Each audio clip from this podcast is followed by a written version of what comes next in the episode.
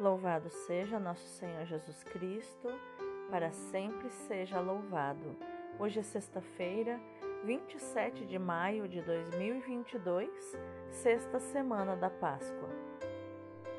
Santo Agostinho de Cantuária, monge e missionário, rogai por nós. A primeira leitura é dos Atos dos Apóstolos, capítulo 18, versículos do 9 ao 18. Estando Paulo em Corinto, uma noite, o Senhor disse-lhe em visão: Não tenhas medo, continua a falar e não te cales, porque eu estou contigo. Ninguém te porá a mão para fazer mal. Nesta cidade há um povo numeroso que me pertence. Assim, Paulo ficou um ano e meio entre eles, ensinando-lhes a palavra de Deus.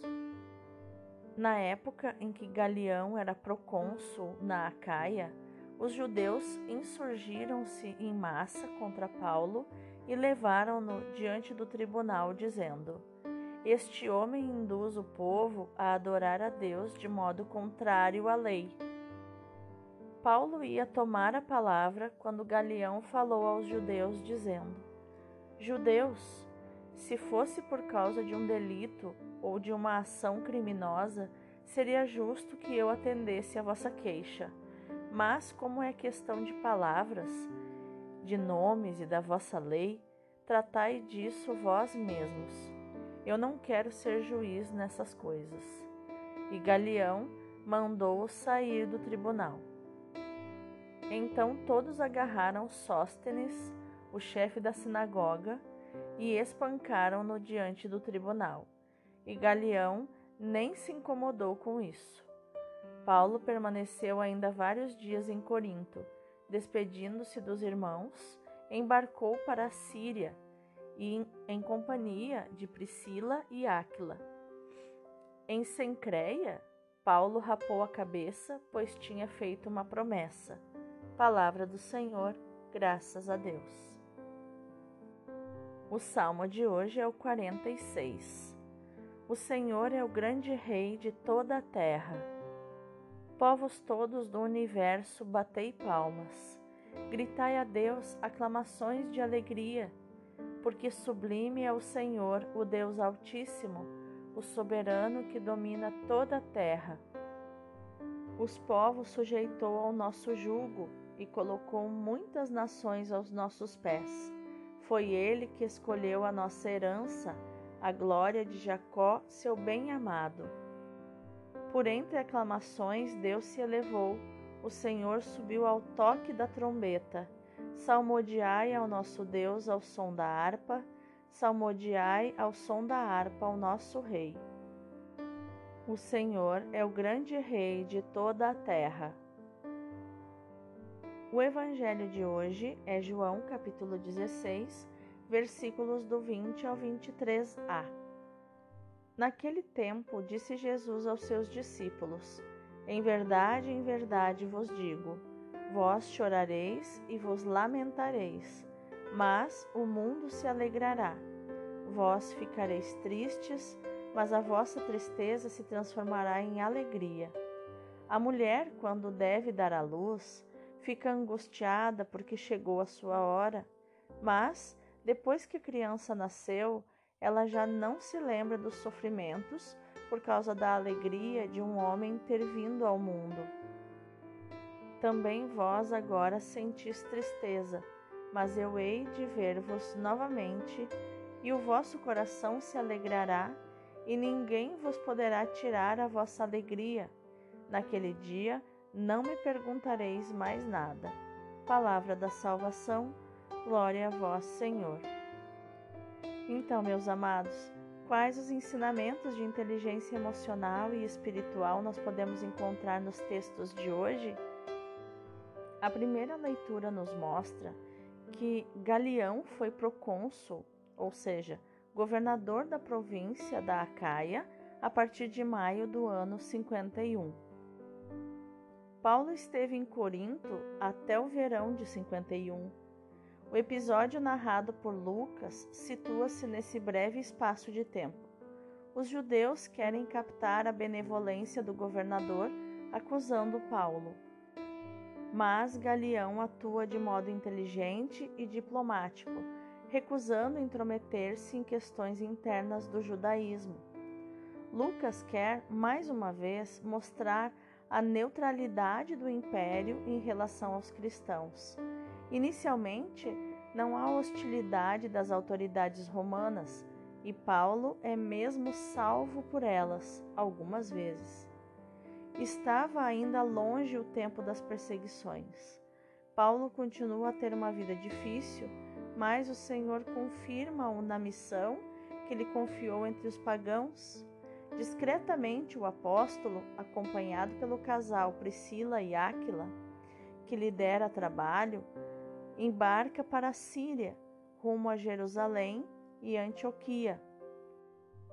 Permanecera 18 meses em Corinto, onde teve algum sucesso entre os judeus e entre os pagãos. O Senhor afirmou ter lá em Corinto um povo numeroso mas Paulo não tinha feitio para se demorar muito tempo no mesmo lugar. É importante pontuar duas coisas. Primeiro, os dois, o, o casal, né, os dois melhores amigos de Paulo, Priscila e Áquila, que eram fabricantes de tendas, assim como Paulo, e trabalhavam juntos na mesma fábrica de tendas. Outra questão é o último versículo da primeira leitura, que diz que depois de ter se demorado ainda algum tempo em Corinto, Paulo despediu-se dos irmãos e embarcou para a Síria com Priscila e Áquila, rapando a cabeça em Sencréa por causa de um voto que ele tinha feito. Muito provavelmente esse voto que Paulo fez é o voto de nazireato, ou seja, Paulo era nazireu, o nazireato era um voto que algumas pessoas faziam de consagração a Deus.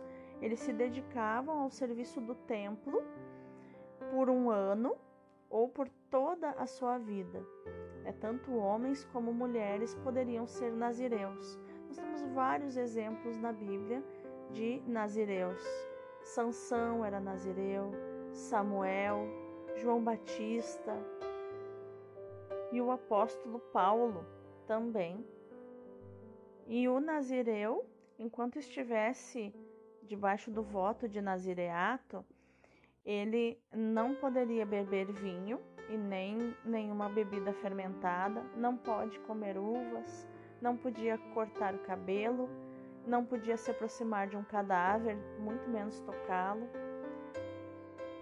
A profetisa Ana que segurou Jesus nos braços, também era nazireia. E quando um judeu concluía o seu voto de nazireato, que ele poderia é, concluir a qualquer momento que ele quisesse sair desse voto, ele precisava raspar a cabeça e queimar no templo os cabelos.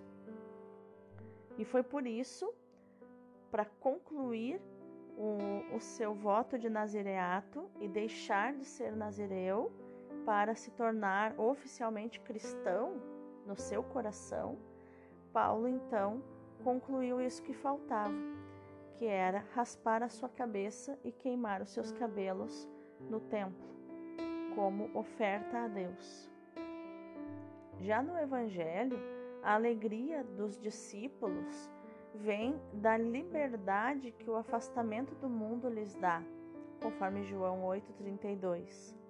O encontro espiritual com Cristo ressuscitado produz a liberdade e a alegria nos crentes, e nada nem ninguém lhes pode tirar essa alegria. Essa liberdade e essa alegria que vem da reconciliação do homem com Deus, realizada por Cristo e expressa, sobretudo, na oração comunitária, se vê ilustrada nos capítulos 20 e 21 de João. Tal como acontece a mulher que deu à luz e está feliz porque terminaram seus sofrimentos e deu ao mundo uma nova criatura, também o cristão está contente porque a sua alegria, fundada na dor, desabrochou na nova vida que é a Páscoa do Senhor. A morte infame de Jesus transformou-se em alegria retumbante, alegria que ninguém pode tirar dos discípulos, porque se fundamenta na fé naquele que vive glorioso à direita de Deus. A partir da ressurreição, a comunidade cristã, iluminada pelo Espírito Santo, terá uma visão nova da vida e das coisas, e o mesmo Espírito lhe fará compreender tudo quanto precisar. Vamos meditar mais profundamente essa palavra. Paulo experimenta a presença de Jesus. Experimenta essa presença na forma inaugurada com o Pentecostes. Experimenta em si mesmo, pela força que sente no anúncio do Evangelho, mesmo quando as circunstâncias são difíceis.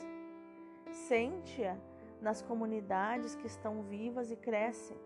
Nada temas, continua a falar, e não te cales, porque eu estou contigo e ninguém porá as mãos em ti para te fazer mal, pois tenho um povo numeroso nesta cidade, nos diz o versículo 10. O sofrimento do missionário é condição necessária e lugar privilegiado da alegria da igreja.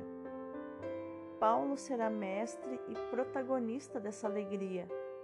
Estou cheio de consolação e transbordo de alegria no meio de todas as nossas tribulações. Ele diz na sua segunda carta aos Coríntios, capítulo 7, versículo 4. A seu exemplo, os convertidos acolhem a palavra em plena tribulação com a alegria do Espírito Santo, como Paulo diz na sua primeira carta aos Tessalonicenses, capítulo 1, versículo 6.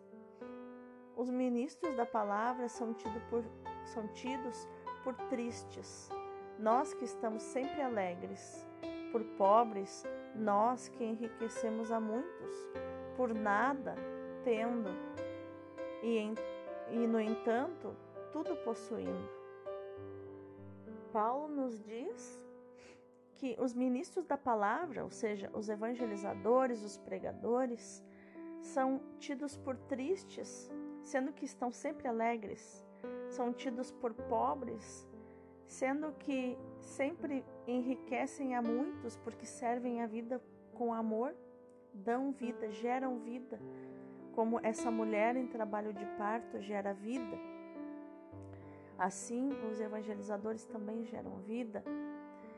E mesmo não tendo nada, o mundo é, acha que, que os evangelizadores não têm nada e, no entanto, eles possuem tudo. Como dizia São João da Cruz, nada querer, tudo ter.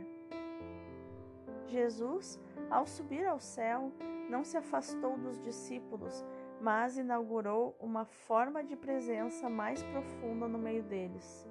A ascensão libertou Jesus dos limites da condição terrena e possibilitou-lhe um contato pessoal e íntimo com cada um de nós. Possibilitou-lhe estar conosco com todos, todos os dias.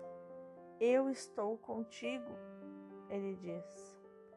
Hei de ver-vos de novo, então o vosso coração há de alegrar-se e ninguém vos poderá tirar a vossa alegria. É a alegria da intimidade com o Senhor, da vida com o Senhor amar com Ele, atuar com Ele, estar sempre com Ele.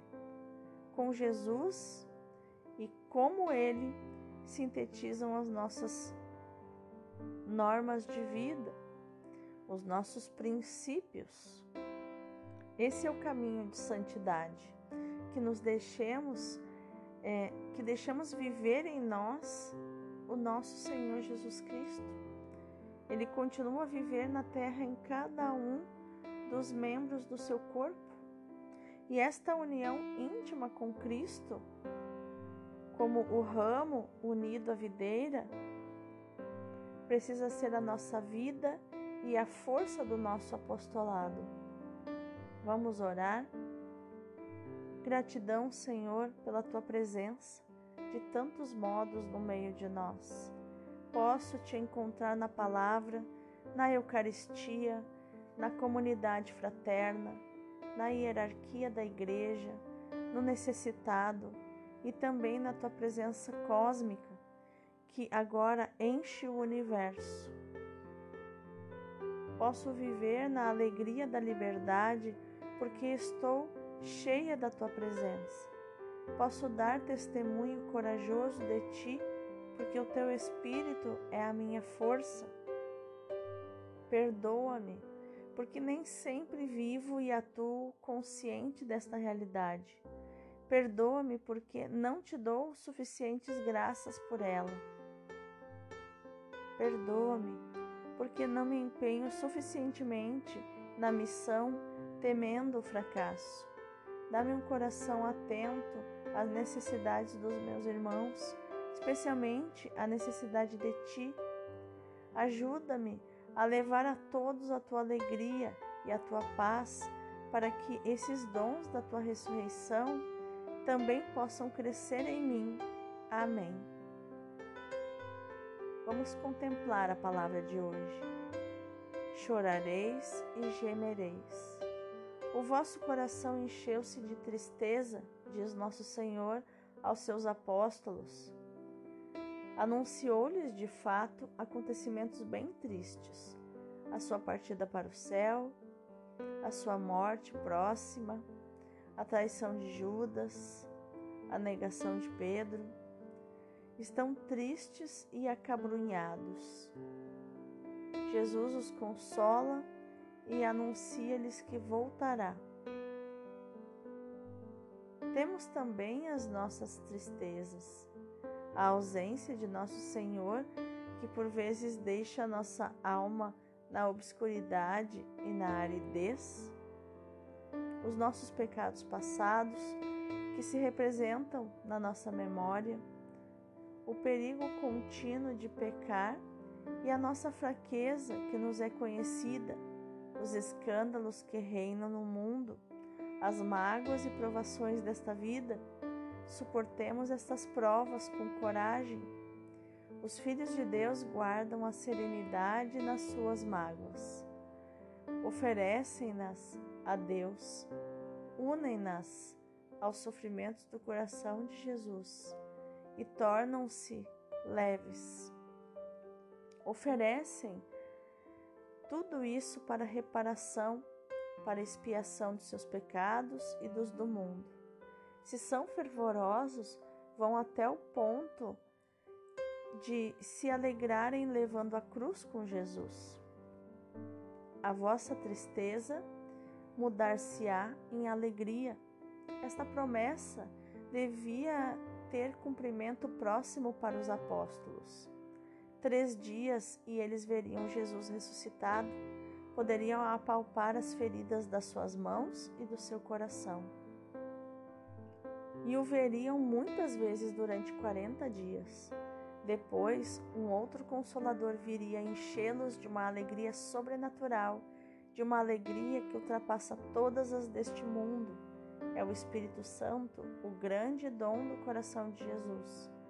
E alguns anos mais tarde, seria o triunfo do martírio e a entrada triunfal no céu.